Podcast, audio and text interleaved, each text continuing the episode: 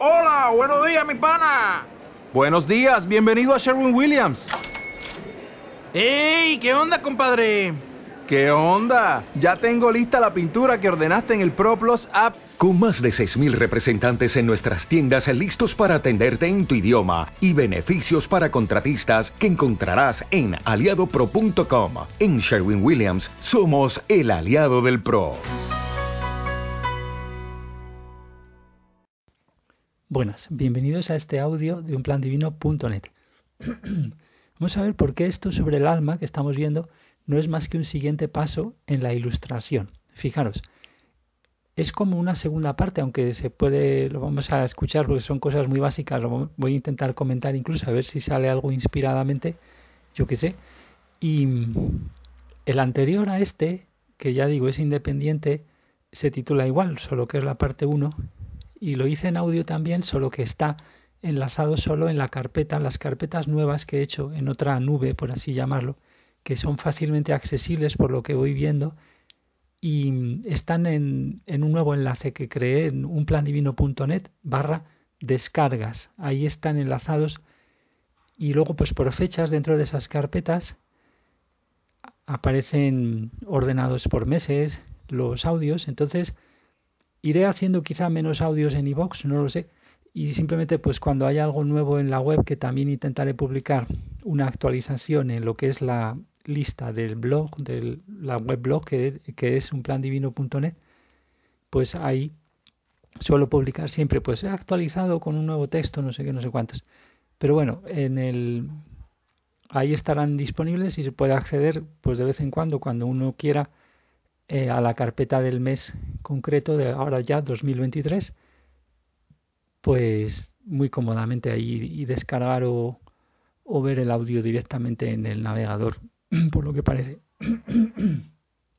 Yo qué sé. Y otras cosas también están ahí enlazadas, que está toda la información en ese enlace que he dicho.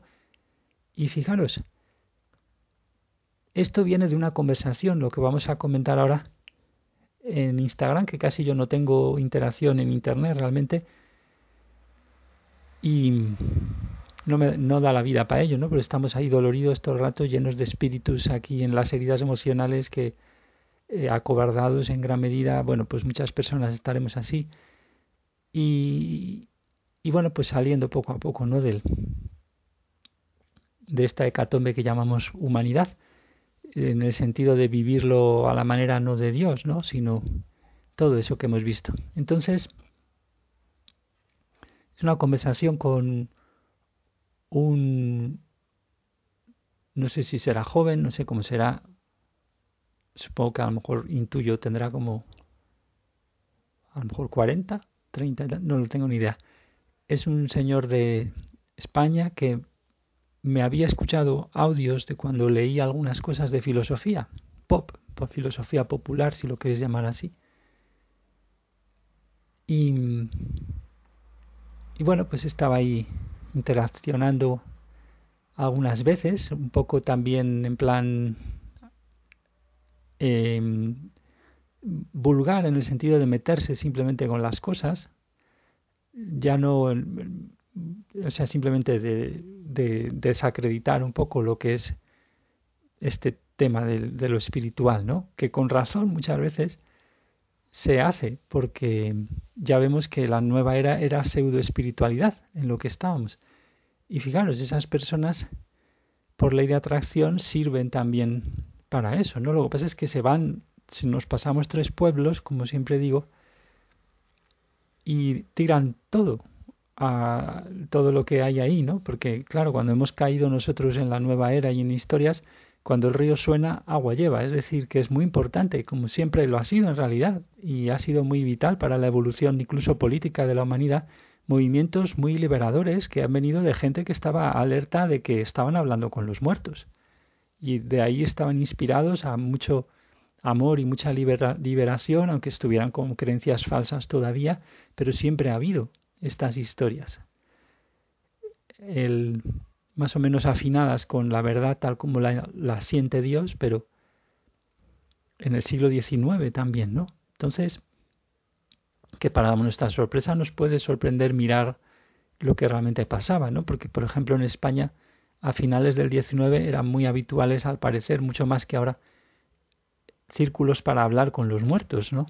Que luego son catalogados, folclorizados, son desechos por las por movimientos de lógicamente de desencarnados y gente del mundo físico que, que quiere interrumpir y cortocircuitar esa liberación de la humanidad porque no interesa para las heridas emocionales para seguir viviéndolas desde el mundo espiritual, el control, el poder, las adicciones al sexo y al alcohol y todas las cosas, ¿no? Entonces hay ahí pues esa especie de guerra continua que sin que haya un general en, en ambos bandos, pero aquí el general es la ignorancia, tenemos el general ignorancia, ¿no? Y nuestro deseo de ignorancia más bien, y allí tienen el, el general prepotencia también, ¿no? Que va guiando la batallita por el alma humana en la que Dios no entra y nosotros pues poco a poco que nos vamos a ir acostumbrando a, a tenerle en cuenta a Dios primero, pues tampoco vamos a entrar en ningún conflicto, lógicamente. Entonces, la ilustración hablamos en el anterior, como digo, de que es en realidad algo muy bonito, como la comentaban, porque es la responsabilidad el tema central. O sea, sacar a la gente de esa especie de, o sea, cómo sacar a las personas de esa especie de inercia irresponsable sobre sí mismas que delegamos todo, ¿no? Nuestra salud y bienestar a los médicos, a los no sé, cuántos, hasta, hasta ahí de radical era la, el comentario que hacen los mismos ilustrados sobre estas historias, al parecer, por lo poco que vimos en ese, en ese sí, artículo y audio, que, que cito algunas cosas que, conocía desde hace tiempo, sin haber profundizado muchísimo, pero ahí vamos. Entonces, esto va a tener varias partes. Primero, una larga como parte 2 de aquel texto y luego notas sobre los engaños, no la influencia espiritual, sobre que no estamos para discutir en la vida, ¿no? También sobre las leyes y el amor, muy, muy generales y breves algunas, ¿no? Y el amor y el control, pues cosas que ya hemos visto. Entonces, fijaros, este chico decía, pero no hay un ente personal alma, sino funciones psicológicas muy ricas y muy mezcladas. Fijaros qué interesante, ¿no? Ya desde una opinión más, diría él, a lo mejor ilustrada, y cientificista o racionalista en el más sentido que estamos viendo, porque ya hemos visto que en realidad este discurso sobre el alma científicamente es clarificador y es científico en el sentido de, de que aclara nuestro, nuestro, nuestra comprensión a un nivel muy profundo porque estamos comprobando que lo que rige es el alma, o sea, el ánimo, que lo ha sabido todo el mundo y bien lo sabe la economía, como siempre lo decimos, y bien se usa, lo usamos en la práctica, manipulación de los miedos, eso es lo que da dinerito. Entonces, más dinero, ¿no? Y más control y poder en el, en el viejo sistema, ¿no? Pero que ahora a ver cómo se retuerce. Pero dice que no hay un ente personal, alma. O sea, le está quitando de la, del nivel ese posible del ánimo, de la energía, de la energía que en realidad ya saben los físicos que es la base, ¿no? Está quitando de ahí el que pueda radicar ahí nuestra esencia personal. No hay un ente personal alma. Esto es como lo podríamos eh, no parafrasear, sino interpretar un poco, ¿no? De lo, la maniobra que está haciendo y que todos hemos vivido en esta toda la puñetera vida vivimos así, o sea, por defecto los seres humanos no estamos personalmente en el alma, es decir, no ejercemos ahí nuestro libre albedrío como almas, es decir, como ánimo emocional, como energía, porque no interesa, porque el deseo es muy poderoso, el alma humana es muy poderosa. Y no interesa primero a nosotros porque no queremos sentir las heridas desde que pillamos desde el útero, cuando absorbemos todas las vergüenzas y miedos de la madre y luego de más adultos, no queremos sentir eso y de, eso y nuestro deseo de ignorancia se nutre nuestro afán luego de desarmonizar más el ánimo, el alma, o sea, de hacer pecados que nos van jodiendo la vida y de hacérselos a los demás. Y de, pues, uno de ellos, el pecado, el deseo de ignorancia que tiene sobre el alma, este chico, este señor, pues en el que vivimos. O sea, no, no es, es el general ignorancia que hemos dicho antes, ¿no? Que es en realidad el general de un deseo impuro que va modelando, que, con el cual van modelando a la vez, en reflejo de, nuestro, de nuestra irresponsabilidad, pues las sociedades, ¿no? Se va modelando la historia, así, ¿no? Y dice que hay funciones psicológicas muy ricas y muy mezcladas, ¿no? Y esto es, pues, una deriva intelectual que suena a la gente, la podría describir como posmoderna, ¿no? y hablan ahí también de términos como la posverdad y cosas así, ¿no? Del, bueno, es un tópico absurdo como tantos de las discusiones sobre el sexo de los ángeles que hay en, en filosofía y en las que hemos caído más o menos, pero ahí está, vale. Yo le digo que le propongo que esa es su hipótesis. Pero lo que yo cuento, o sea, lo que vamos comprobando, gracias a que pude comenzar aunque sea muy incipientemente, con esto de sanar algo sustancial o, parecer que pasa, ¿no? Solo ahora, después de, de haber encontrado, si lo queréis llamar así, al Jesús real, no a las mascaradas que hacen ahí, no a las, sí, a, a enmascaramientos, mejor dicho. Bueno, la propuesta, le comento aquí, es que, claro, cada persona tiene y es una esencia única. Y esa esencia radica en lo que anima, no en lo animado, no en la marioneta cuerpo, ni el cuerpo espiritual tampoco, sino en la energía, lógicamente, o sea, tiene mucha lógica. Ya, ¿por qué no extender esa, eh, esa intuición y conocimiento básico de la física también a esto? Nosotros, aunque sea otro tipo de sustancia, también somos una sustancia creada por alguien, en concreto Dios, y es el alma. Entonces, simplemente ahí está la esencia y es lógicamente más a nivel de las energías, como todo se puede entender, también en física, de la materialidad. Y donde radican las cosas en su raíz, valga la redundancia. Entonces, lo que anima. Ya lo vimos en otros sitios, ¿no? El ente que anima. Lógicamente, es la cualidad de más sustancioso ser está en aquello que anima, no en lo animado. Porque lo que mueve, pues es. Oye, es al final lo que importa, ¿no? lo otro es más transitorio, si lo quieres decir. Entonces, lo que anima no se ve, claro, o sea, el alma no se ve. De cierto modo, engloba lo animado. En cada persona es como si fuera un globito, como ahí.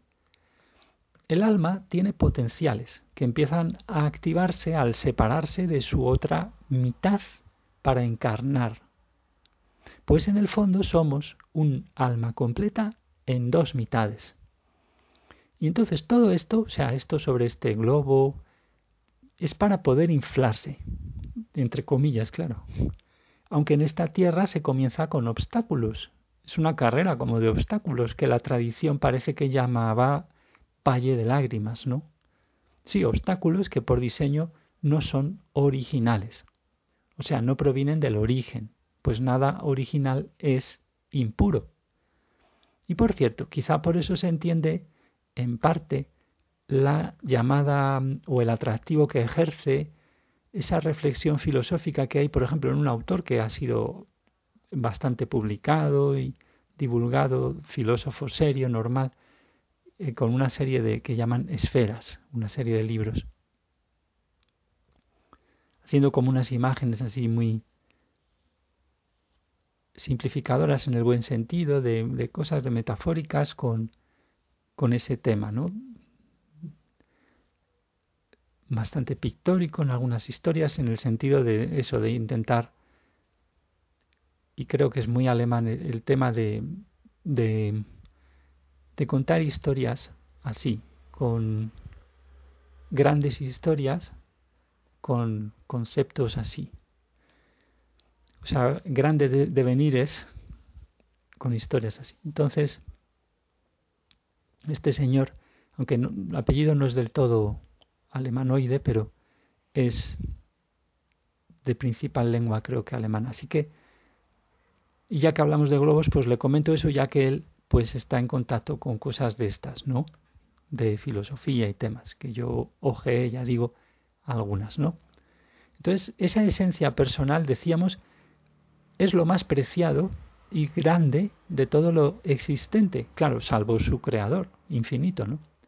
Y lo demás, en gran medida o totalmente, sería una especie de justificar la asunción de la mente colmena en el alma.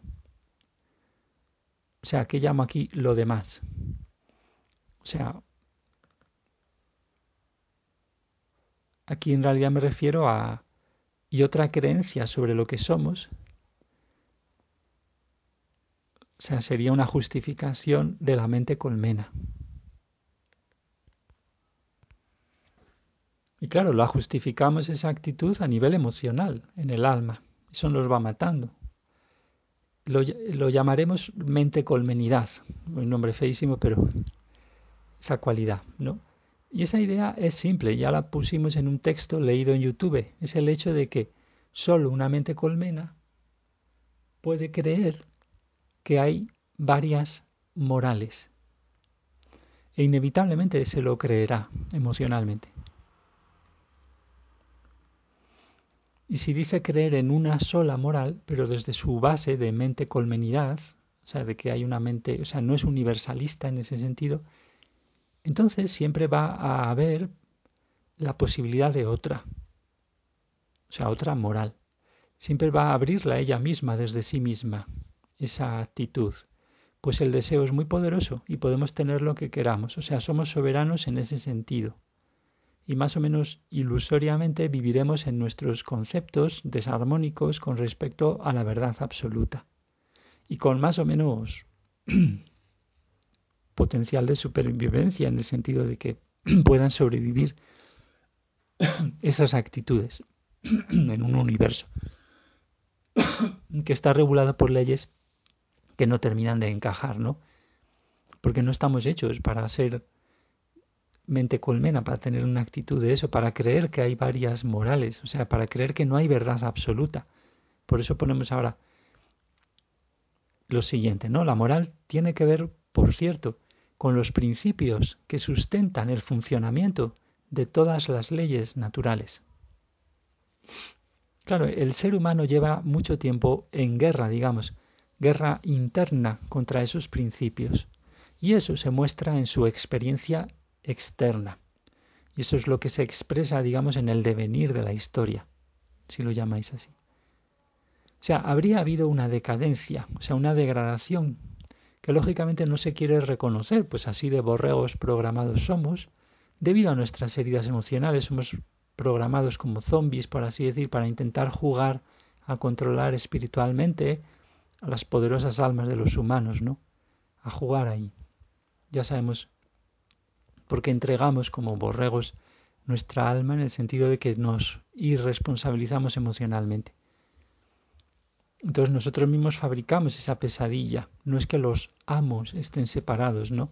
Sino solo que a veces tienen más perspectiva, los desencarnados sobre todo, ¿no? O sea, un modo de ese control es que la gente se crea que viene del mono. Nos creamos eso, ¿no? Que aún todavía, pues, lo creemos un poco, hasta que no limpiemos el alma del todo.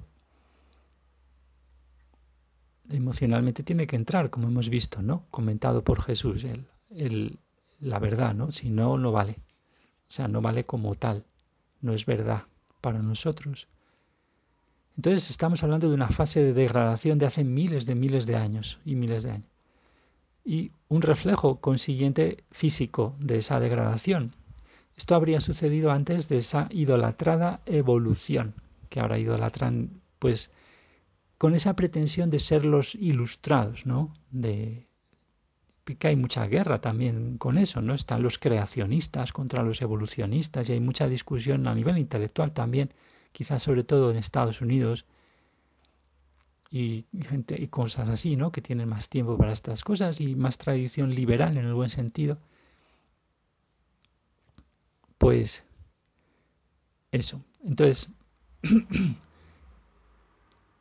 y una observación aquí, en el buen sentido de liberal me refiero, para el que lo tenga, o sea, para el que quiera verlo.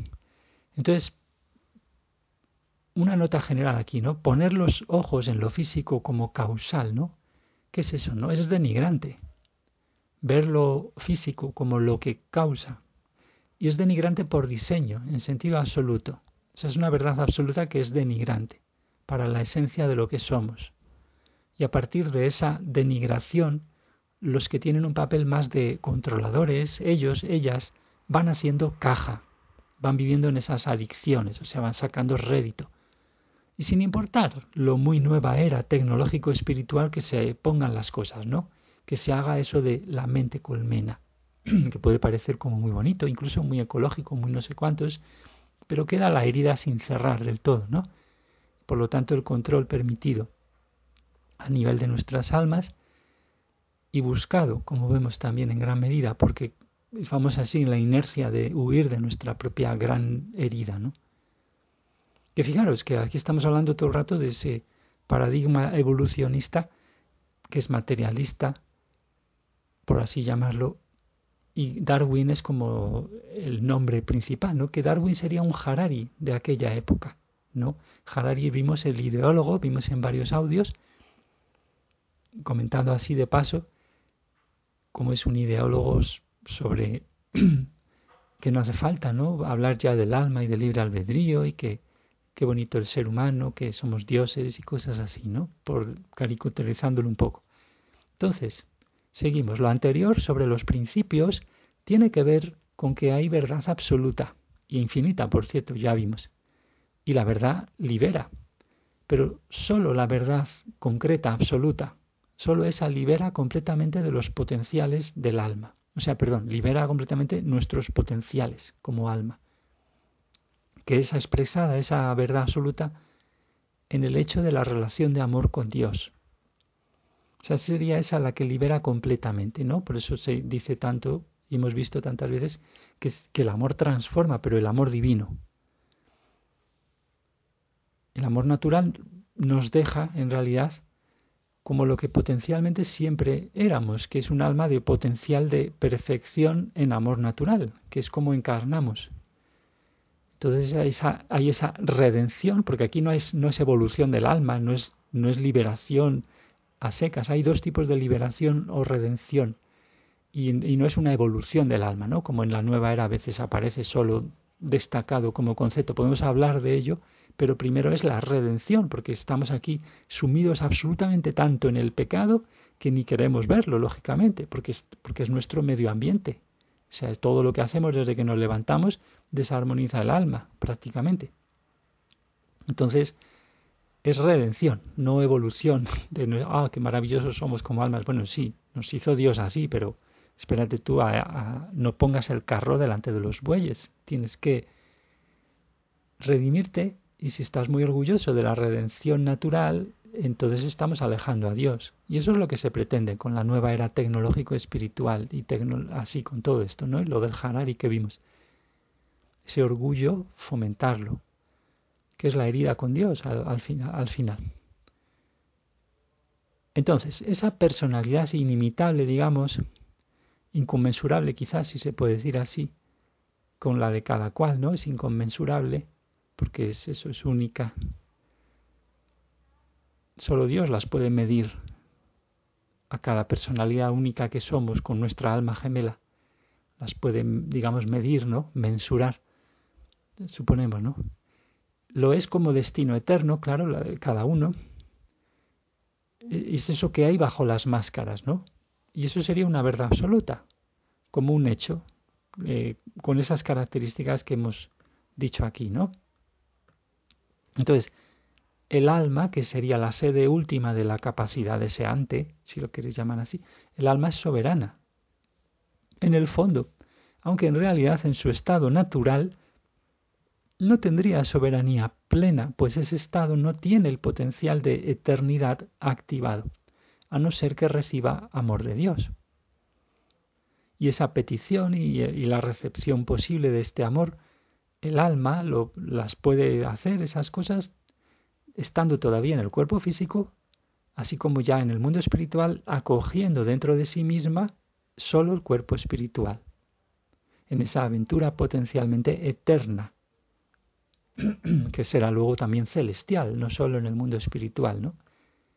Entonces, ese deseo, eso es lógicamente muy personal, como capacidad de expresar su singularidad.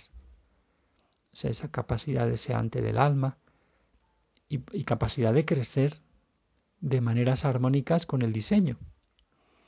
Entonces, tu soberanía como alma, deseos, emociones, sería tan poderosa, aun en el estado natural, o sea, el deseo de cada cual es tan regente, tan poderoso, decíamos, que nuestra personalidad nos puede llevar a donde se quiera, más o menos hablando, ¿no? Tampoco hay límites. Sin Dios hay más límites, o sea, hay límites, con Dios luego ya no hay límites, lo que pasa es que va tan bien paso a paso, ¿no? Pero,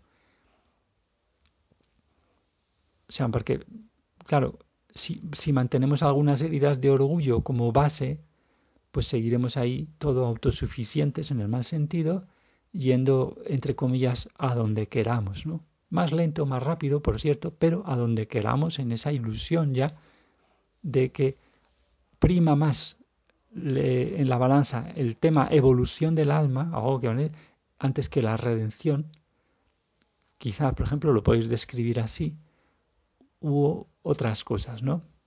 Priman más cosas que ya no son primero Dios y todo eso que hemos visto.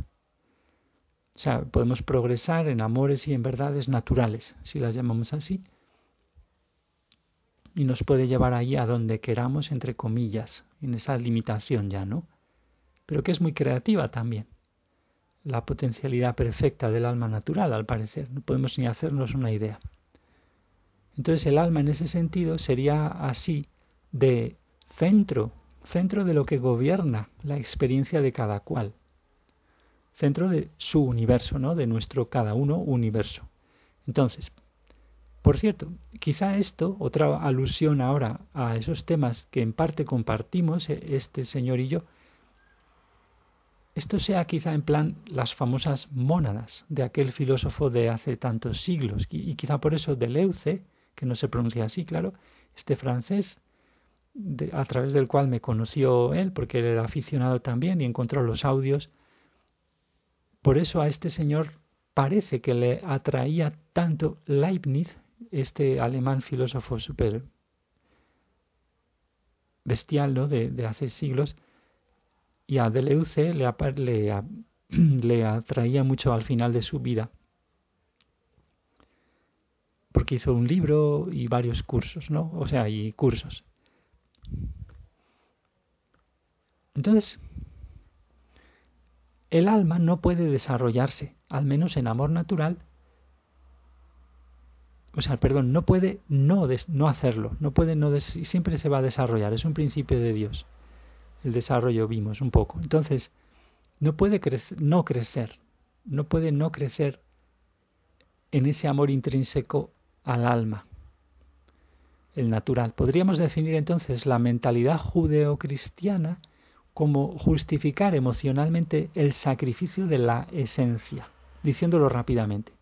Pero claro, esa mentalidad judeocristiana es compartida por ateos y por toda la humanidad. Pero en esta definición que hacemos aquí, así a bote pronto, ¿no? Tan esencial de justificar eso. Esa mentalidad es sacrificatoria y estaría en el trasfondo de la mente colmenidad de todos. En la tuya también, le digo a él directamente.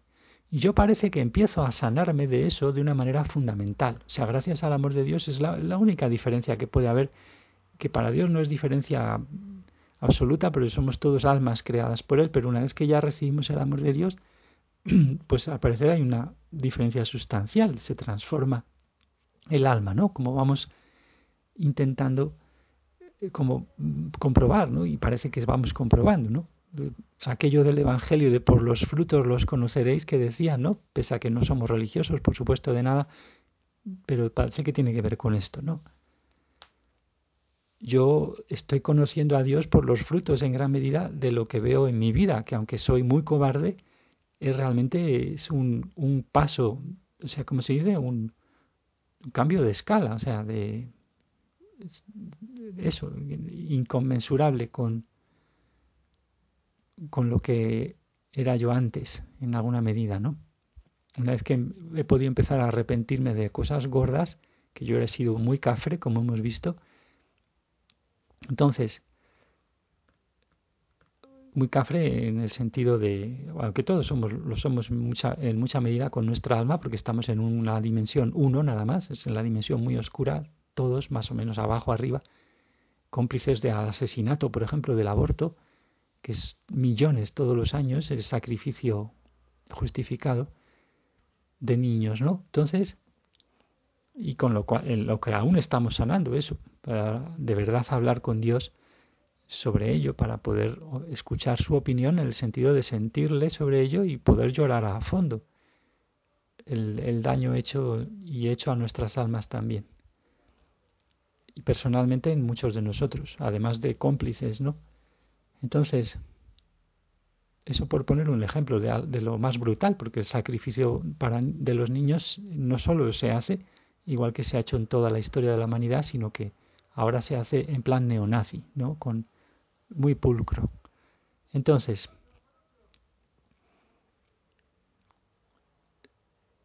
lo voy comprobando, solo estoy empezando. Y le digo a él, no, en tu caso estaría como en negativo. Y por cierto, yo esto se lo enlazo, ya no pongo ya esta respuesta tan larga en Instagram. Y ya he dicho, mira, voy a escribirlo aquí porque es un rollo con tantos mensajes en Instagram y, a ver qué, ya está. En tu caso le digo, estaría como en negativo, esa mentalidad judeocristiana, le digo, cuando estamos, pues yo también la compartía, ¿no? Y la sigo, pero ya hemos dicho, en lo fundamental cambiándolo, pero estábamos, estamos en esa aparente rebeldía que enmascara heridas profundas en nuestra alma. Esa rebeldía contra las emociones es literal. O sea, hemos tomado la máscara, la fachada de niño rebelde contra emociones, porque nuestros padres nos lo ordenaron inconscientemente, no sientas esa vergüenza, esa pena hasta aquí, hasta allá. Entonces eso es rebelarnos contra nuestra alma, eh, por lo tanto contra nosotros mismos y luego ponemos una fachada y nos hacemos intelectuales o muy intelectuales o para allá o artistas o lo que sea. Pero es para eso, enmascarando las heridas que nos apartan de ser simple y profundamente nosotros mismos, es decir, lo que ha hecho Dios, no nuestros inventos, ¿no? Que por lo menos es un alma a imagen de Dios, o sea, en estado natural potencial perfectamente alegre y feliz en el estado solo natural, no divino, si no recibimos su amor. Entonces, en tu alma, le sigo diciendo, y en la de todos los ateos, porque él es ateo, hay igualmente un cierto espíritu autosacrificatorio, en el sentido de que sí, vale, se realizan actos de liberación, llamémoslos liberación, que son literalmente inesenciales, es decir, están en desarmonía con los principios del amor en general o sea, del cuidado de uno mismo, si lo quieres llamar así, para no utilizar la palabra amor, como hacen los filósofos, que hay muchísimo escrito también ¿no? sobre el cuidado de uno mismo, cómo hablaban los griegos de ello, pues que Foucault tiene los últimos cursos que tiene de esto son muy informativos, aunque muy intelectualoides en muchas cosas, pero ahí se puede ver. Se pone mucho más clásico, filosófico y mucho más espiritual. Lamentablemente Foucault luego pues cede su, su alma a, las, a los dispositivos de, de, la tecnología médica y a las creencias de, que, de lo que le pasaba en su, en su cuerpo, que en vez de tener que ver con, con, la degradación de su alma, que era lo que es eso, pues le terminaron matando de, en, y se dejó matar con las medicinas y con los rollos, ¿no? Con las creencias falsas. Todo eso a la larga. Y las, sobre todo pues por sus heridas emocionales que según pasan los años nos vamos dando cuenta de, de cómo están en el cuerpo, pues llegamos hasta ese extremo de que se degrada muchísimo y seguimos cometiendo además muchas cosas que la degeneran nuestra alma y a la larga degeneran el cuerpo, pero como pasa después de un tiempo no nos damos cuenta de lo que es y de eso se aprovechan precisamente pues los vampiros y los parásitos que somos en general todos, como vimos en otros audios, pero ya organizadamente, técnicamente en las economías y en las corporaciones, que si las creencias en torno a la medicina, pues todo eso es vampirismo sobre nuestras heridas de las masas humanas y de su deseo de ignorancia a ese nivel tan simple y tan bonito de ser volver a ser como niños, ¿no? Que es así el mensaje nada más. Por eso Jesús era tan simplificador y lo es ahora y es lo que vimos en el anterior de esta serie sobre la ilustración, ahí mucho más enfáticamente incidiendo en el principio de la racionalidad, ¿no? Entonces, o sea, como ilustrando más eso, ¿no? Es lo, aclarador que es esto y, y racional, y porque es como las ciencias físicas, que cuando buscamos teorías que aúnen más aspectos en el sentido de que den coherencia más cosas a la vez, un marco organizador de, de conceptos y, que simplifique, que necesitemos menos para explicar las cosas, ¿no? Y ahonde nuestra capacidad de comprender para poder hacernos preguntas todavía más en número y más incisivas, ¿no? Y que vayan al grano, ¿no? Entonces, esos actos, le decía, y están en desarmonía con eso, con el cuidado de uno mismo, el cuidado armónico. O sea, no, y, absoluto, no tal como lo ve el, fulanito de turno, ¿no? Entonces, también los budistas, le digo aquí como un ejemplo de ateos, ¿no? Al menos los aún terrícolas, por llamarlos de alguna manera, los que no han pasado al otro mundo, al ellos desear la ignorancia, por ejemplo, sobre la verdad del alma gemela, también hacen eso mismo. O sea, esa mente colmenidad, ¿no? están apoyando esa actitud Estamos, están dentro del marco tan global de, lo que hemos llamado para definir la fachada en realidad pues nos hace mente colmenidad, nos hace sujetos a, que hagan mente colmena con nosotros de alguna manera, ya sea para incluso sanarnos y cosas así, ¿no? Pero los budistas también hacen eso, es un deseo suyo más. Y claro, como almas soberanas, parece que también tienen sus propios mundillos en la dimensión 6 como tope. Ya vimos ejemplos de esto, ¿no? Y ahí ellos tampoco seguramente hablarán mucho, no, no hablarán mucho con otros ateos o con otros ateos confesos, eh, o sea, ellos mismos diciendo ateos, pero menos aún con otros ateos que en el fondo son ateos, entre comillas, pero que se dicen católicos o judíos o musulmanes, pero en el fondo no creen en, en el sentido de emocionalmente no quieren el amor de Dios y por lo tanto no conocen a Dios, ni quieren conocerlo, o empezar a ello. Que no sabemos también si en este, en este plano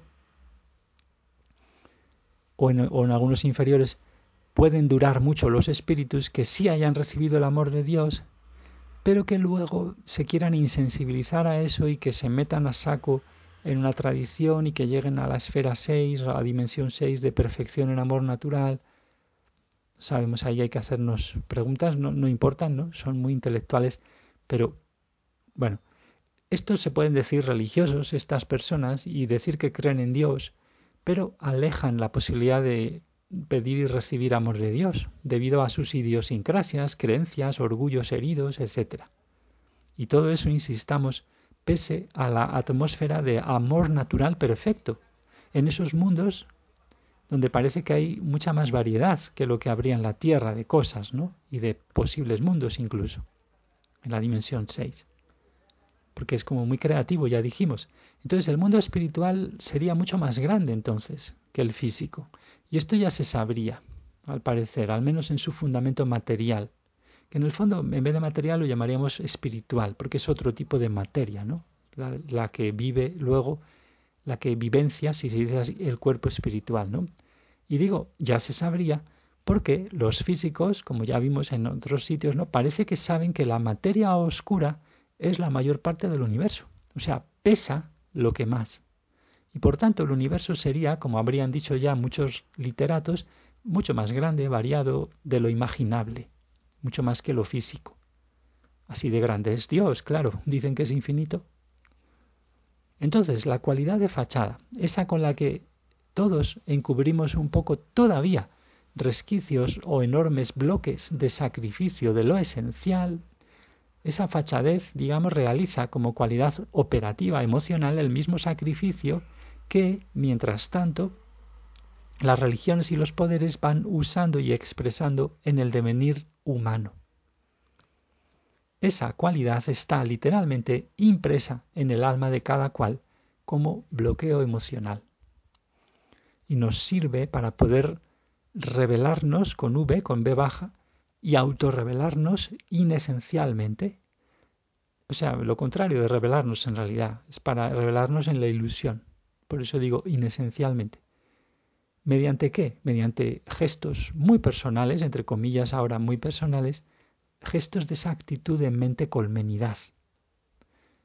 ¿Qué sería, por ejemplo, la frase que él me hace ahí de, de darme como una alternativa de verdad, cuando él ha hablado de, de la mente y que no hay una ente personal alma, pues eso sería uno de esos gestos de autorrevelación sosteniendo la herida con Dios que está dando pábulo a la mente colmenidad, que es esencialmente la creencia de que hay varias verdades absolutas, cosa que es una, contradicción, pero la creencia de que hay varias verdades en, en el ámbito del alma, eso es de lo que esencialmente somos. Él ha dicho directamente, no hay un ente personal alma. Eso es mente colmenidad en acción. Es ejercida, aunque no lo dirían así ellos, ejerciéndose, está ejerciéndose la creencia de que hay varias morales. Y, vimos que la moral es algo muy práctico, porque eh, lo que degenera el alma es lo que la degenera y punto. O sea, cuando hacemos una cosa, eso degrada más nuestra alma o no la degrada. Cuando mantenemos escondida una emoción de la infancia, eso degrada más o no degrada nuestra alma. Si la emoción es relativa a la verdad absoluta, nos, alegra y nos mueve hacia más amplitud, pero si no, es una degradación lo que estamos haciendo, y eso es absoluto. Entonces no hay varias morales, pero las personas, como vemos por defecto, todos y, programadamente, debido a, que todo esto es un movimiento inconsciente, si lo quieres llamar así, porque desde que somos niños vamos aturdidos por esa cosa, de lo que hemos visto ya tantas veces, del proceso de la crianza para hacernos a imagen de los adultos, no de Dios, que es lo que ya somos, un alma con potencial perfecta natural, pues las personas vamos en esa actitud que aquí caracterizamos como mente colmenidad, por la vida, reaccionando en el fondo. Estamos reaccionando internamente a nuestras emociones heridas y lo sacamos hacia afuera, pues con nuestros gestos que al final nos agotan. Gestos de hacernos muy filósofos o muy no sé cuántos, de privilegiar una cosa y no otra, siempre aturdidos por lo mismo. Entonces aquí le digo, sobre, siguiendo sobre la fachadez, esa cualidad de fachada, a mí me sirvió para eso, le digo, yo, yo era como, como él, ¿no? Que es un poco lo que a él le molestará al verme. Que me vio luego, me buscó, no sé cómo, en Instagram. Y porque claro, fui poniendo los enlaces a eso de, de Spinoza en a esos audios donde Deleuze divulga Spinoza. También los tenía en mi web y claro, ahí puede encontrar. Y yo le digo, Claro, a mí me sirvió y a ti ahora igualmente en tus gestos llamémoslos filosofizantes, pues llamarlos algo.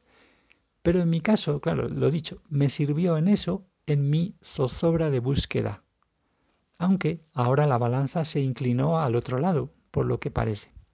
Vale, entonces, la fachada es un continuo sacrificar la esencia. O sea, sacrificamos nuestros deseos más bonitos, digamos, en tanto que el deseo sería como un mecanismo vital intrínseco al alma. Claro. O sea, hablamos de algo muy simple, de deseos, pero no en cuanto que apuntan a resultados, ojo, no que apunten a conseguir algo, sino que hablamos de conectar de conectar con el ámbito del puro desear, si lo queremos llamar así, ¿no? Que nos asentemos en el alma, pues. Eso que rima tanto, ¿no? Ese ámbito con el tema de que cada uno es singular, único. Es en ese sentido que el alma sería soberana.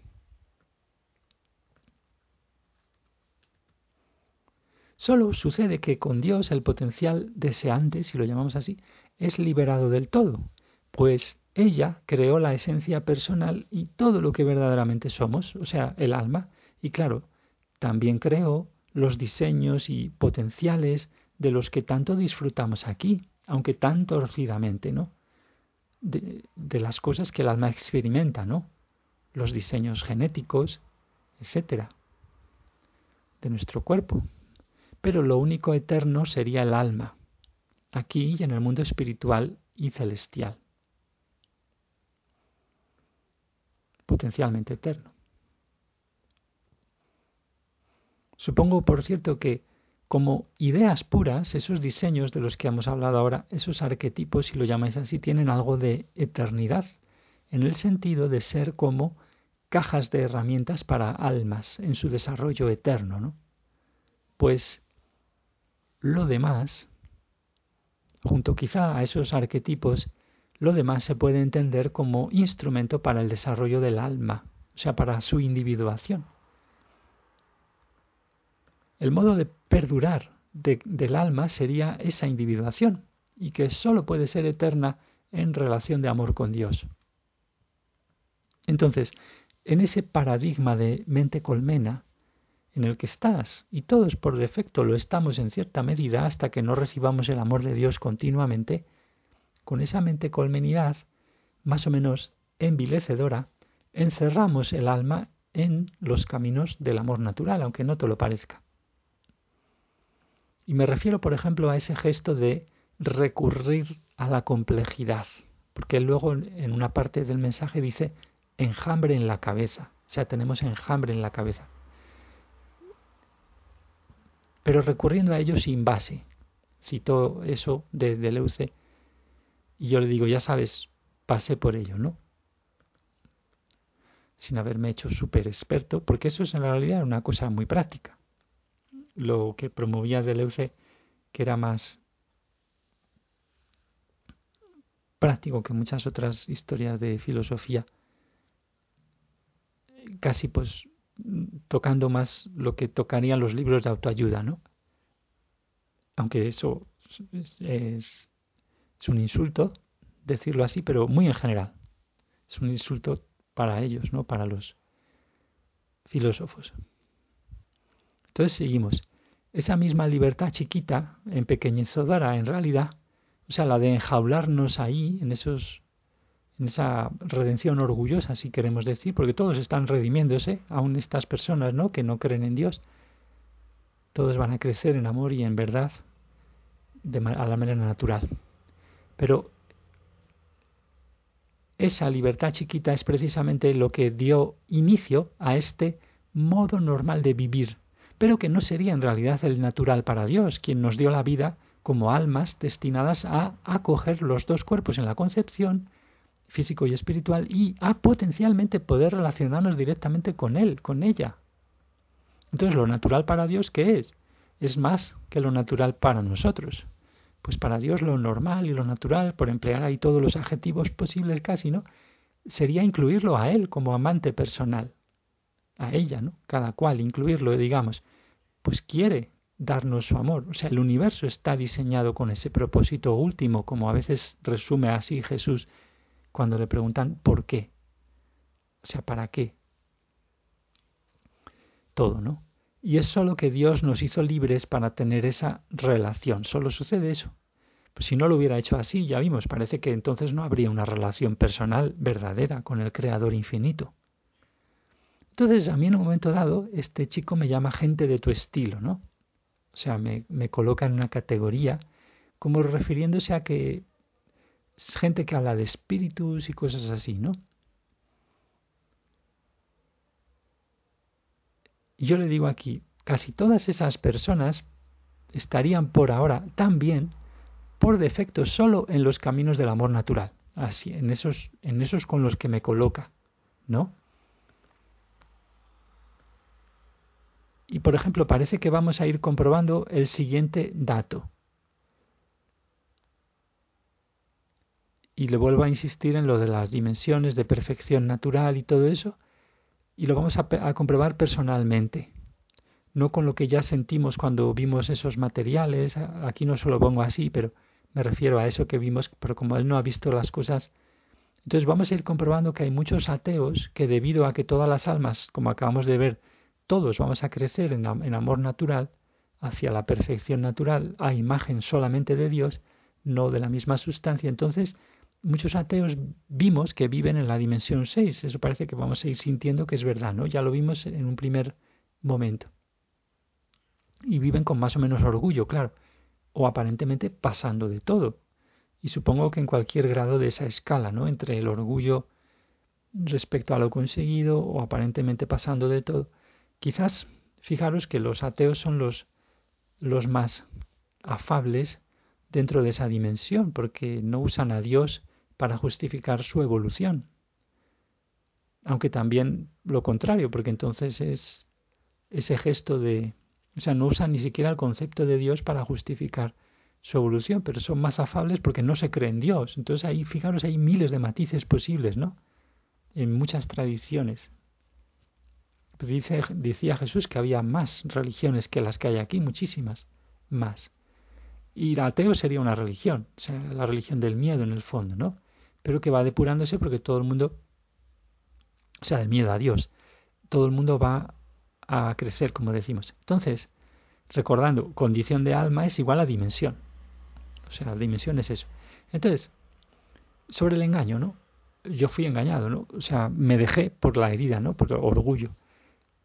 Y en eso que nos pinchaban bien ahí las luces y los alivios, ¿no? Los espíritus anticrísticos, que son técnicamente así, que están en torno al tema del curso de milagros y otros cursos que afinan un poco más las verdades que estamos viendo, ¿no?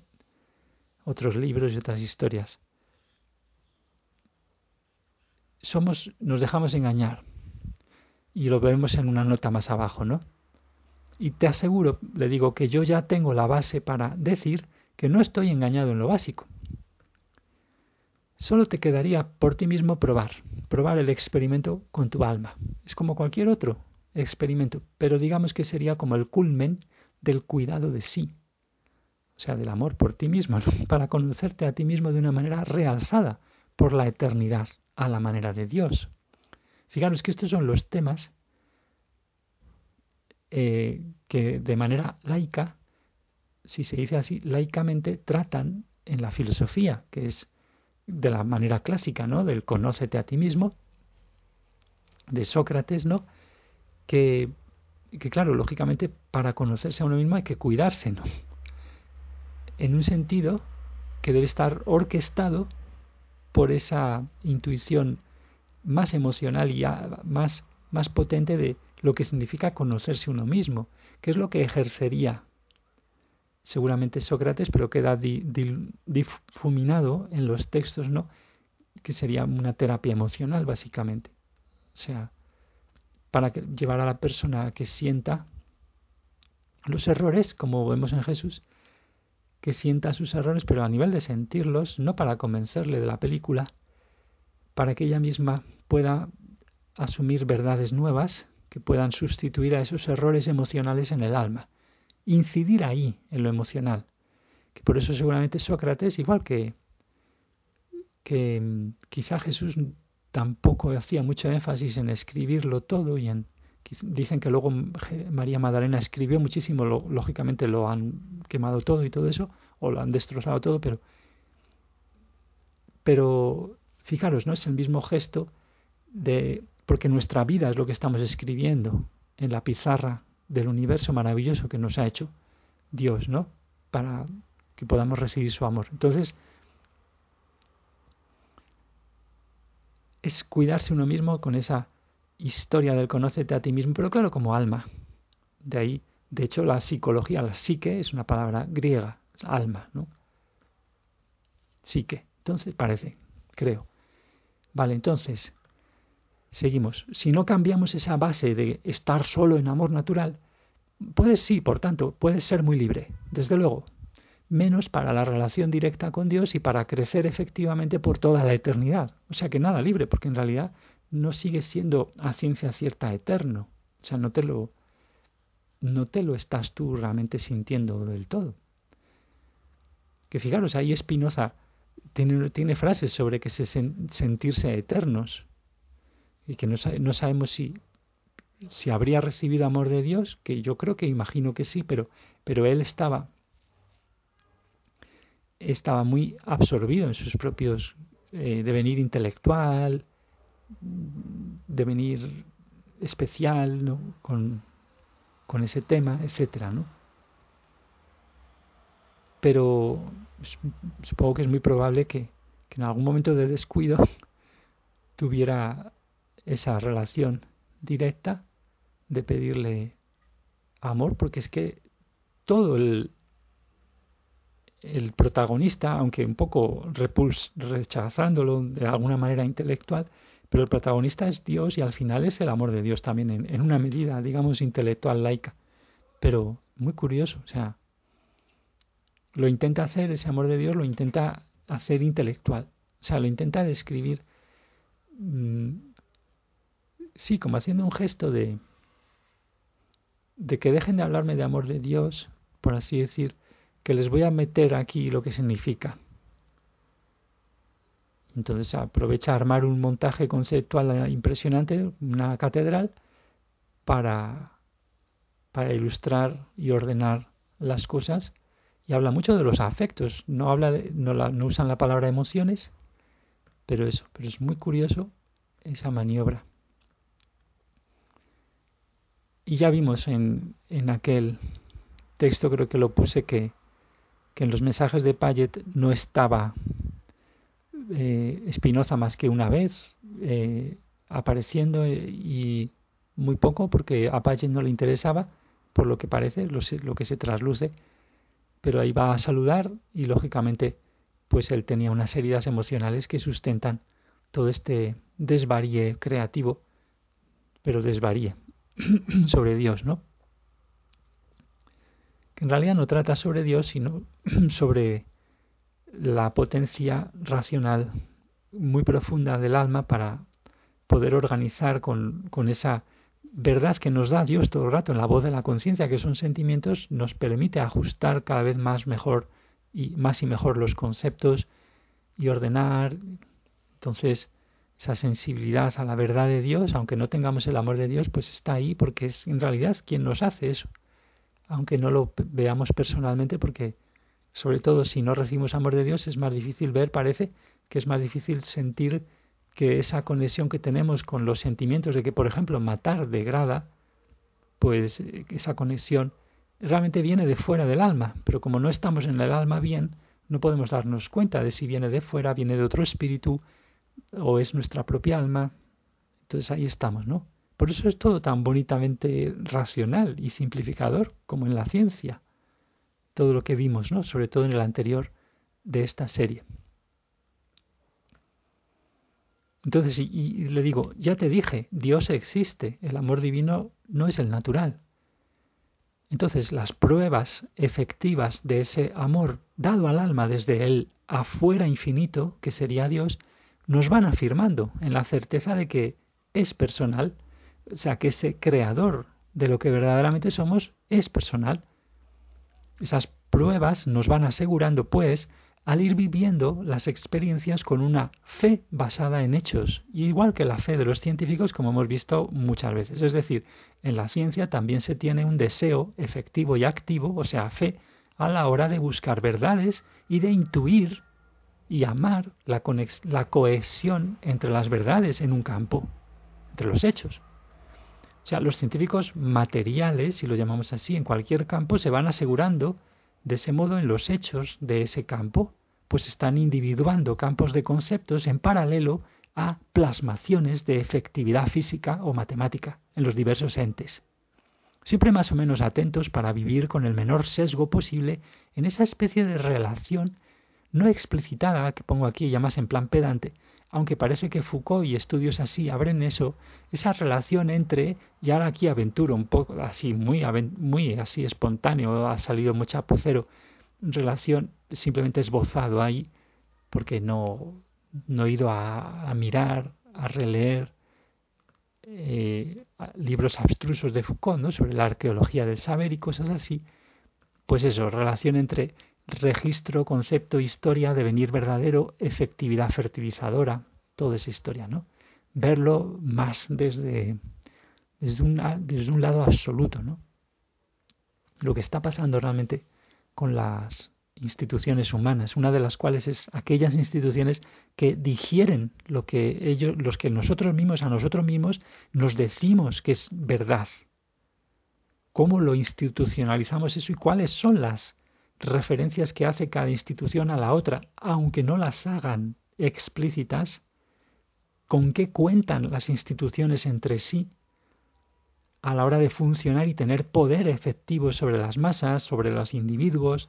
Eso es Foucault, de alguna manera así rápidamente eh, descrito, ¿no? La primera época. Luego tiene, mm, sí creo que es la primera época, vamos, que es más político, más así, no sé cuánto, más militante incluso a veces, aunque es un dandy también en gran medida, pero luego en, la última época, ya digo, es maravilloso, es muy bonito lo, el tema de, de Grecia, cómo se pone más infantil, vuelve a ser más como niño, por así decirlo, porque trata de las cosas muy simples de la filosofía inicial, aunque es también muy abstruso en, algunas partes, pero da ese giro hacia hablar de, de, la espiritualidad, literalmente espiritualidad, pero dándole, lógicamente, igual que hacía Spinoza con el amor de Dios, ¿no? Pues dándole un sentido laico por completo, intentando fertilizar esa palabra con la máxima racionalidad que pueda desde su campo de expertise ¿no? que dirían en América, creo,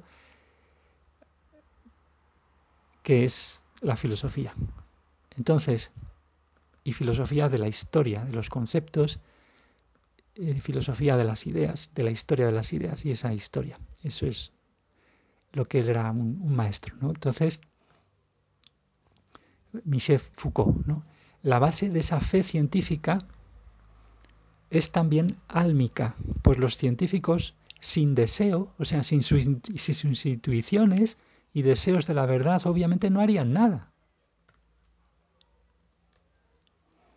Y la efectividad de su deseo deriva de los principios de Dios. Obviamente no deriva de ellos, sino del hecho de que ellos, los científicos, como todos nosotros, somos creados.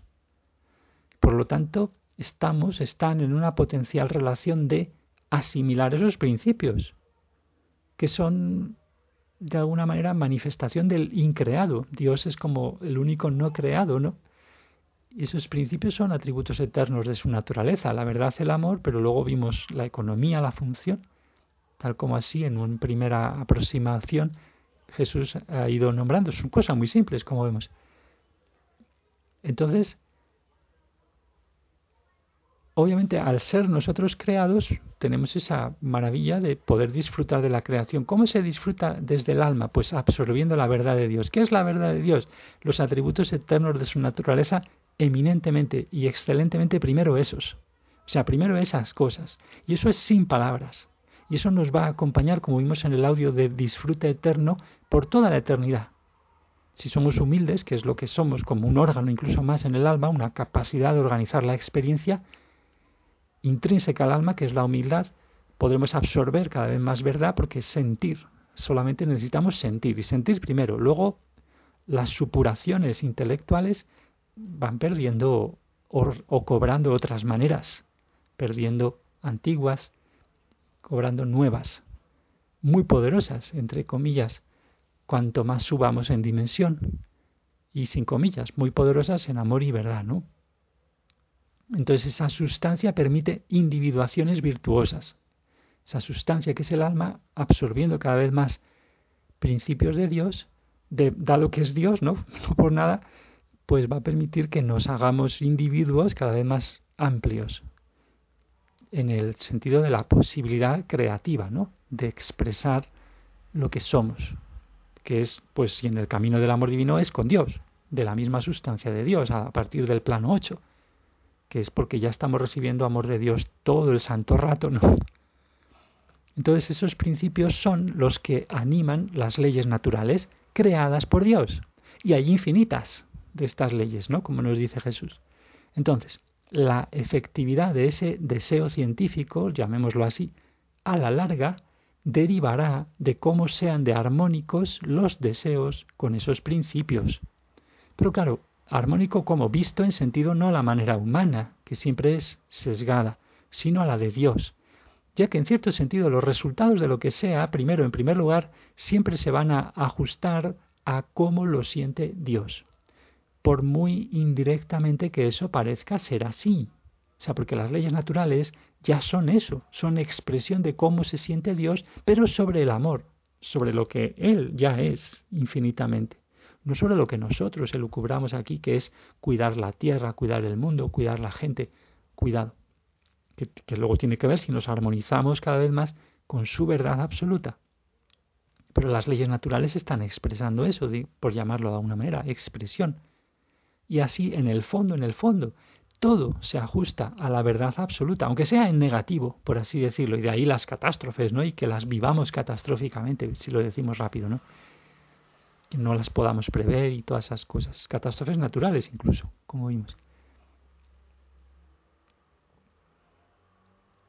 Esto lo puede ir sintiendo cada uno, ¿no? Cada alma, si quiere, pues en realidad solo hay una moral. Lógicamente, las ciencias y sus consecuciones dependen de muchas cosas, y si no se alinean puramente con esos principios, o sea, en cuanto que entes que globalmente afectan a todo el mundo y a la Tierra, pues no pueden sobrevivir, ¿no? Por eso hay ese devenir de la historia, ¿no? insistamos, también Dios es externo al alma, como lo era esa supuesta realidad física externa, ¿no? Esa idea que nos meten a calzador de, pequeñitos, siendo que luego podrían ya fundamentar, una vez que hace ya más de un siglo que está rondando la idea de lo cuántico, de lo que hablamos aquí un poco, que ya está tocando las verdades espirituales cósmicas, si lo que llaman así, esenciales, sobre la regencia del alma en su universo, porque no hay nada separado en ese sentido muy profundo, entonces la realidad física externa, ¿no? Esa idea de exterioridad ya es rebatida en realidad científicamente, que todavía la vivimos, como digo, y la creamos como concepto ficción humana, más bien para y por el populacho que aún somos y que la sostenemos inconscientemente con nuestras heridas, ¿no?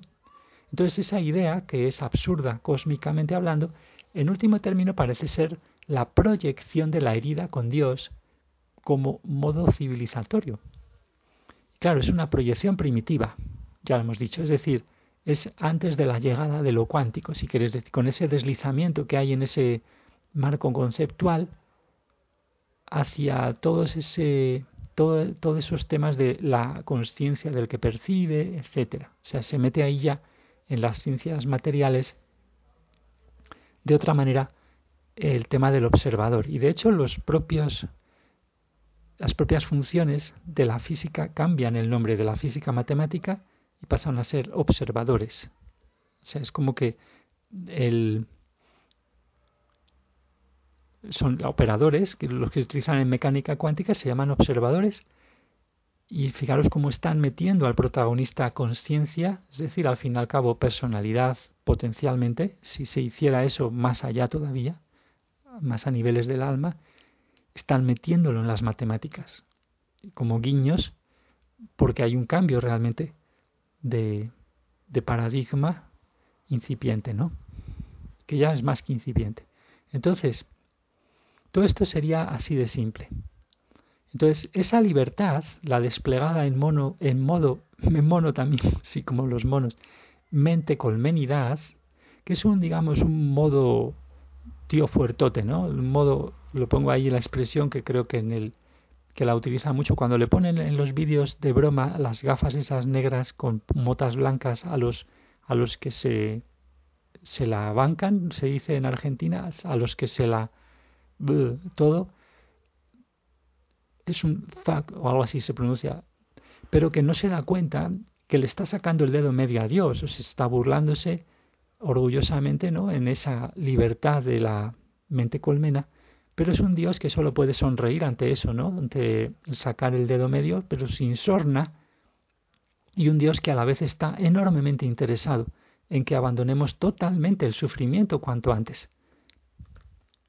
Esa libertad, decíamos, es, en el fondo, libertad natural que no despliega, como dijimos, el potencial eternidad. Y eso es como si conservara cada uno, ¿no? En plan, mi tesoro, la nostalgia que tendríamos todos los humanos, esa nostalgia que habría impregnado toda alma humana al rechazar al principio, nosotros no explícitamente, pero al principio los, primeros, los padres físicos, o sea, las primeras alma completa encarnada, Amón y Amán, rechazan el amor de nuestro único creador y eso como ellos luego siguen en el mundo espiritual vivos, pues esa decisión continúa hasta que las leyes que no, no entendemos, las leyes naturales, permiten que haya esta misericordia, técnicamente hablando, es una misericordia de Dios de volver a, a, creo que se podría decir así, técnicamente, de volver a permitir que el ser humano tenga el regalo de, de ese amor, pues es posible. Entonces se inicia otra vez eso, hace dos mil años, por un alma que era como nosotros, solo que en algún sitio tenía que empezar. Entonces el amor de nuestro único creador fue rechazado. Y aquí le pongo la coletilla, ¿no? Pues no, cuidado, no hay otro papá, mamá que Dios. Y por eso tantos problemas, por cierto, con lo de papá, mamá. Entonces aquí le cito textualmente que decía él, tenemos un enjambre en la cabeza, como diría Deleuze. Y yo le digo aquí, en la mente no tenemos ningún enjambre metafórico que parezca que vivimos así y que eso parezca tener algún rasgo de cientificidad, o sea, que, parezca tener visos, se suele decir, ¿no? Visos de cientificidad, ese parecer, eso no nos indica cuál es el ser mismo de nuestra cabeza, el ser en sí de nuestra cabeza, entre comillas, el ser mismo de nuestra cabeza. Como él ha usado la metáfora de la cabeza, yo le digo, bueno, en la cabeza, ya sabes, hay carne. Y ahora hablemos un poco de la mente. En el universo todo cambia por principio, es decir, ese sería un principio, el del desarrollo. Y, por cierto, tendría que ver con aquella intuición de Leibniz, Leibniz sobre que siempre estamos en el mejor de los mundos posibles, o algo así se diría. Todo se desarrolla hacia más, más amor y verdad. Esto como introducción para hablar de la mente, aunque parece que no tiene que ver, pero la percepción y sublimación, entre comillas, de ese enjambre, aludiendo como aludiste a Deleuze, que te inspiró, por cierto, y nos inspiró a muchos con sus ingeniosidades e incluso a veces donaires, esa percepción y sublimación, por así llamarlo, de las heridas emocionales, que es fachada más, aunque muy elaborada, es una, una instancia más de la fachada, eso es una justificación más de estados emocionales heridos, o sea, cuando él me habla así, en plan posmoderno, con citas básicas, ¿no? En los caminos del amor natural nos gustaba mucho poner lacitos rosas a la mierda. La mierda es una literal bendición de la naturaleza, sí, en general, claro está, para la tierra. Y claro, como no somos fieles a esa verdad absoluta sobre la mierda, aquí me voy por otros lados, como veis, ya estoy, me estoy delirando un poco, pero porque estoy aprovechando que sale cada tema para contar ahí cosas que ya hemos visto un poco, ¿no? Como no somos fieles a esa verdad absoluta sobre la mierda, sobre la caca, y por lo tanto mostramos así, por cierto, heridas con la naturaleza, entonces nos damos a las fachadas y nos damos a las búsquedas enjambradas de postverdades. Aquí es como el que le caricaturizo un, un poco el, el y a todo tipo de cosas, ¿no? O sea, nos vamos a solucionar el mundo siendo muy listos, y organizando complots, anticomplots, anticonspiracionistas o complots, o sea, conspiraciones anticonspiracionistas, por ejemplo, o complots racionalistas o igualitarios en grupos para gestionar el caos emocional, por decirlo de algún modo. Pero siguiendo con el enjambre, ningún enjambre, pues, en la mente, pues ningún lío ni complejidad de lacitos rosas sobre montañas más o menos grandes de mierda. Sí, porque esos conceptos de Ah, todos somos muchas personalidades que están justificando directamente la influencia de los espíritus. Es completamente eso. Es poner lacitos rosas sobre montañas de mierda, que son las heridas emocionales con las que atraemos nuestras confusiones más o menos arrogantemente intelectuales y más o menos exitosas en esos campos, que Deleuze lo era mucho, pero son lacitos rosas sobre eso. Ningún lío, pues. En la mente digamos que tenemos capacidades de expresión para vehicular nuestro ánimo, el alma, el verdadero ser. Y eso lo hacemos, claro está, en este proceso de la vida que básicamente sería el desarrollo de nuestra autoconciencia y con el libre albedrío también como dotación intrínseca al alma, como almas. Los cuerpos son instrumento de eso y están destinados para servir al alma y al final no pueden no servirla, en cuanto que ella está sometida a esos principios, unos principios que gracias a Dios no nos los hemos inventado nosotros, o sea, cada uno de nosotros, como almas, y menos mal. Se los ha inventado Dios, inventado entre comillas. Dios es esos principios como atributos eternos de su naturaleza son los mismos que la naturaleza en el fondo expresa tan sabiamente. La naturaleza ahora en otro sentido de naturaleza, salvo en lo relativo al miedo y a sus consecuencias nefastas sobre la creación. El miedo es de invención humana y la naturaleza también lo expresa y lo hace en nuestro beneficio para que tomemos nota humildemente. Pero claro, nosotros hacemos ciencia con el miedo, en vez de llorarlo y patalearlo, por así decir, en vez de volver a ser como niños. El cuerpo espiritual, pegado ahora en vigilia al físico, contiene lo mental, digamos, para nosotros en primer término. Esto es lo que vimos que Jesús rápidamente comenta esto así, ¿no? Simplificando así. Aunque luego, pues eso, si nos ponemos más abarcantes, pues el alma realmente es la que tiene todas las potencialidades, es toda la sustancia de lo que realmente somos y por lo tanto la mente tan potente, mucho más potente que tiene nuestro cuerpo espiritual, pues que luego en lo físico por nuestras heridas no podemos disfrutar, pues esa mente en el fondo está anclada, porque el cuerpo espiritual está anclado en el alma, pues a la mente del alma, que también a veces se la puede llamar así, ¿no? Por lo que parece. Pero el alma no es mente, solamente. Entonces siempre estamos, pues, por desarrollar el alma, o sea, como entidad deseante emocional.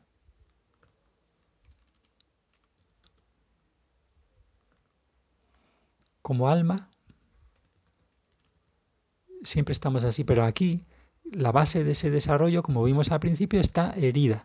Y por mucha justificación que hagamos de la separación mente-alma o mente-corazón, como lo quieres decir, una separación esta que justifica la necesidad y la vivencia continua de la precedencia dañina de lo mental material frente a lo emocional, por mucha justificación de esa separación, la base del desarrollo aquí está distorsionada mientras no deseemos sentir toda la mierda. Y decías, le cito aquí, hay que concretar, decía. Él, en genérico, decía, todas las emociones de base están en todos. Las emociones son universales antropológicos desde Darwin a Ekman. Y ahí le digo, potencialmente todas están en todos, sí, menos la emoción del amor de Dios, que no está en todos con el mismo tipo de potencial. Bueno, y aquí antes de leer las notas, le pongo un, asterisco que es al que remito por ahí arriba, donde digo que esto no me lo invento, o sea que estamos basándonos en las cosas esenciales que hemos visto, que ya digo, aunque no hay reencarnación al uso, sí que ha habido a partir del siglo XX, estamos comprobando ¿no? unas pocas posibles reencarnaciones a partir de que se han fusionado con el alma gemela y están aquí, Jesús y María Magdalena, habiéndose, por así decir, dividido otra vez en dos mitades, con una cosa que ya lo hacen desde un alma mucho más poderosa que puede hacer muchas cosas, pero están aquí personalmente, físicamente, junto a unos cuantos pocos más, como digo. Entonces, las enseñanzas son esas, simplemente son simples y profundas, y el inicio de, su asimilación pues empiezan ya, ¿no? en mucha gente, a nivel del alma, que nos va a permitir eso, tener ciertos grados de certeza expansiva, digamos. Bueno, entonces la nota 1 es sobre esto de haber sido engañados y la influencia de espíritus. ¿no? Mi camino tuvo vaivenes y caemos en las trampas porque hay hambre de la verdad, ¿no? Pero al ser compulsiva, claro, porque estamos así, todo compulsivos, huyendo del alma, eh, del alma al completo, de los errores, por las heridas emocionales compulsivos, en realidad nos autotraicionamos. el tema de Urantia, ese libro, por ejemplo, es una maniobra miedosa de parte de algunos espíritus. Digamos que es un intento colosal, porque es un edificio conceptual grande, así de... Es como el que hizo la Iglesia con Jesús, pero es mucho más coherente que la Biblia, por ejemplo, aunque tiene muchísimas incoherencias y cosas tremendas, de mezclas de verdades y de mentiras y muy caricaturesco muchas cosas sobre la historia y cosas. Entonces, es un intento colosal de llevarse la energía que se pone en la búsqueda de la verdad, o sea, la energía que nosotros humanos ponemos en eso, llevárselo hacia paradigmas controladores que engañan sobre la naturaleza de la vida, de Dios, etcétera, al mezclar grandes verdades con mentiras. La confusión sobre el sacrificio, claro, es crucial. Y aquí lo vimos muchas veces, ¿no? Como, fijaros, el error provoca miedo. Entonces, si tú metes, si te las apañas para meter astutamente errores camuflados y muy adornados, sigues fomentando el paradigma del control, porque el miedo lleva al control y a la superioridad, por lo tanto, a poder seguir jugando a eso, a lo épico, ¿no? de las batallitas y de las de superioridades. Sigo, mi situación es muy única y por lo que veo te aseguro que hay aún poca gente de mi estilo. O sea, dentro de lo que por las cosas, o sea, yo por ejemplo cuando eso, cuando yo entro a esto, de descubro esto y enseguida lo compartimos ahí, ¿verdad? A finales del 2020, pues con Clau y, se apunta enseguida unas pocas personas que hacemos hay vídeos visualizando y me pongo a hacer traducciones demasiado frenéticamente y huyendo también en parte de sentir y solo sentir. Pero las personas a las que yo de alguna manera eh, caía bien, entre comillas, dentro del mundillo de la nueva era, lógicamente me tienen, creo que aún muchos por perdido de alguna manera. Entonces, por eso digo, es técnicamente que, que este tío hablando sin saber, ¿no? Me mete en el mismo saco que muchos, ¿no? Que por eso es tan peligroso, ¿no? El meter, que aquí no lo pongo, no sé si lo pondré abajo, pero es peligroso hacer categorizaciones, ¿no? Ya tenemos aquella famosa, ¿no? Que sirvió para hacer genocidios, ¿no? Con metiendo a los judíos. Creo que aquí lo voy a comentar en alguna nota, pero entonces Sí, esto es lo que comento ahora. Esto lo escribí porque la persona con quien charlo en esta conversación dijo eso, gente de mi estilo. Y ya sabemos, clasificar y generalizar tiene siempre peligro, entre comillas, pues una de las probabilidades quizá sea que el holocausto 2.0 pudiera darse con gente nueva era. O sea, podrían organizarlo para hacer un genocidio con esta nueva no religión, ¿no? Pero eso en realidad, igual que pasa con el paradigma que alienta en realidad los genocidios, es para manejar esos ánimos que tenemos asesinos, para que grandes masas de humanos puedan acceder a, a, ser manipulados. ¿no? Por ejemplo, si murieron muchísimos judíos a la vez, esos pueden ser en el mundo espiritual carne de cañón para otras cosas, porque pueden tener cierto eh, aunque sean sutil, aunque sea amoroso, pueden tener ya mucha fuerza de muchas almas enfocándose en una cosa, ¿no? Que interesa a grupos del mundo espiritual. Entonces, así de perversos serían los manejos de una parte de los controladores desde el mundo espiritual. Por eso hablamos aquí del holocausto 2.0, es una probabilidad. Pero, y por eso digo ahora, en realidad no serviría para anular su fuerza, o sea, anular el paradigma de lo nueva era, sino lo contrario. Igual que vimos en lo de la batallita por el alma humana, que lo que atacas crece. Entonces, ¿qué compartes de profundo con lo que atacas? Por ejemplo, los dos bandos que matan con misiles en una guerra comparten que están pagando a los mismos por las armas, quizá a los mismos, por ejemplo, ¿no? O a empresas que son colegas entre sí de ventas y que son muy perversas, ¿no? De traficantes. Entonces, eso está sirviendo para lo mismo en otro plano. Pues lo mismo con esto, genocidios, etcétera. Y lo vimos en audios muy explícitamente cuando hablamos de la imitación de Dios, de la supermamá tecnológica, como imagen del, sistema más maternal, tecnológico, espiritual. Y en el tema de los judíos literalmente también lo vimos. Y no sirve para anular su fuerza. Y aquí, fijaros, no estamos metiéndonos en contra de ninguna religión ni nada, sino que estamos intentando empezar a describir y sentir, a ser posible con Dios, ¿no? las certezas en torno a lo más esencial y simple de cómo funciona realmente esta relación con el mundo espiritual. Con la ley de compensación y todas estas historias atisbándolo un poco, ¿no? Entonces no sirve para anular la fuerza del paradigma, sino lo contrario, a la larga, teniendo en cuenta la continuidad con el mundo espiritual que hay, de continuidad de relación, y que lo que se ataca crece en cierto sentido a la larga.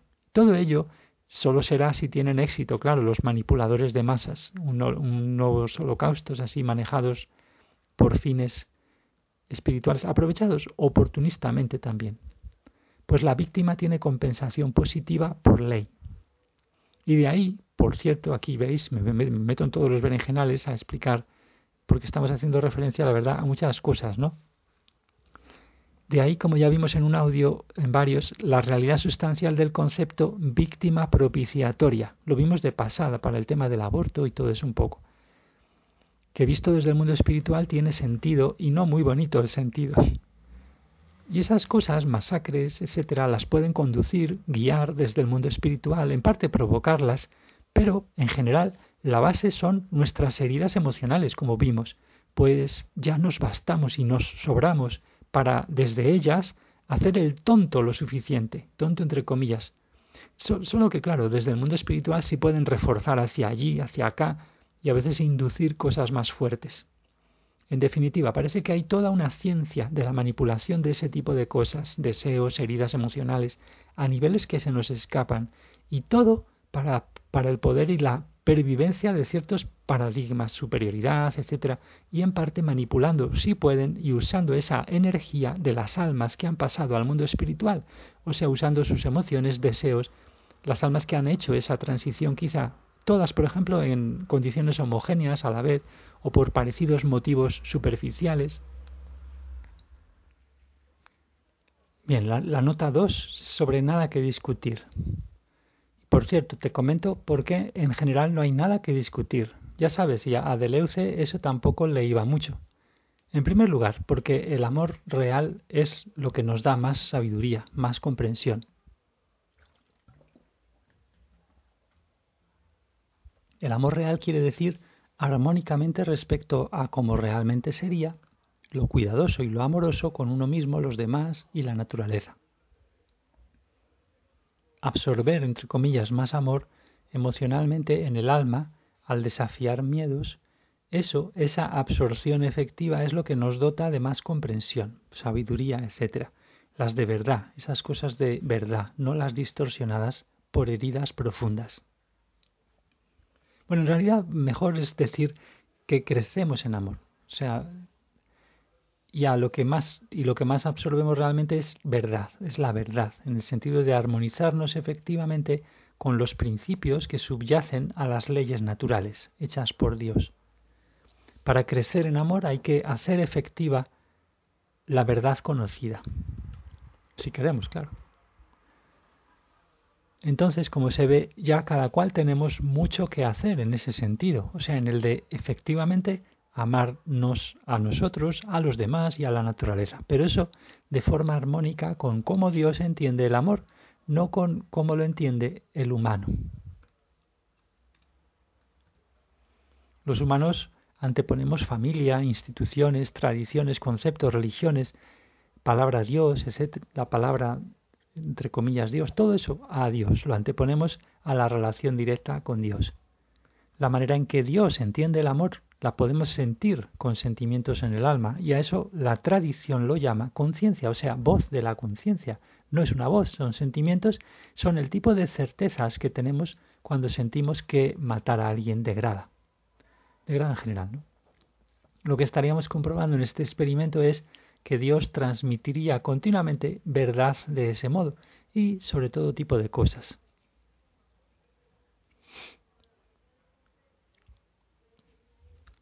Nosotros tenemos que desarrollar la sensibilidad a eso y hacerlo cada vez más personal, incluso con el amor de Dios, ¿no? Entonces las leyes son, bueno, y, y hacerlo, porque hay que, como hemos dicho antes, hay que hacerlo efectivo para absorber la verdad. Es muy importante, lógicamente, actuar, ¿no? Experimentar como los niños más, ¿no? Entonces las leyes son la verdad efectiva, no las fabricamos nosotros. Esta es la nota 3 sobre las leyes y el amor. Muy básicas, ¿no? Como ya estamos para finalizar. Y ya ves, no, no son a las que me refiero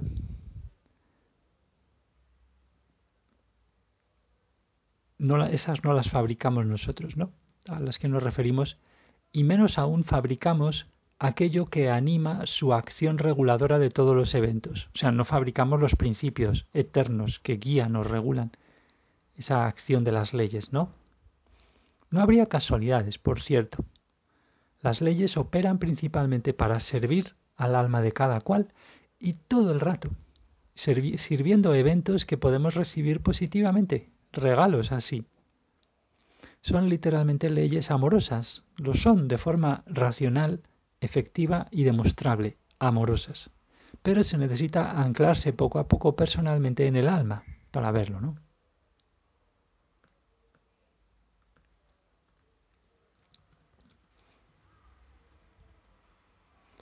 Y la final es nuestra alma herida odia la simplicidad y profundidad, cosas que el amor conlleva. Eso es porque huimos de sentir miedos profundos, etc.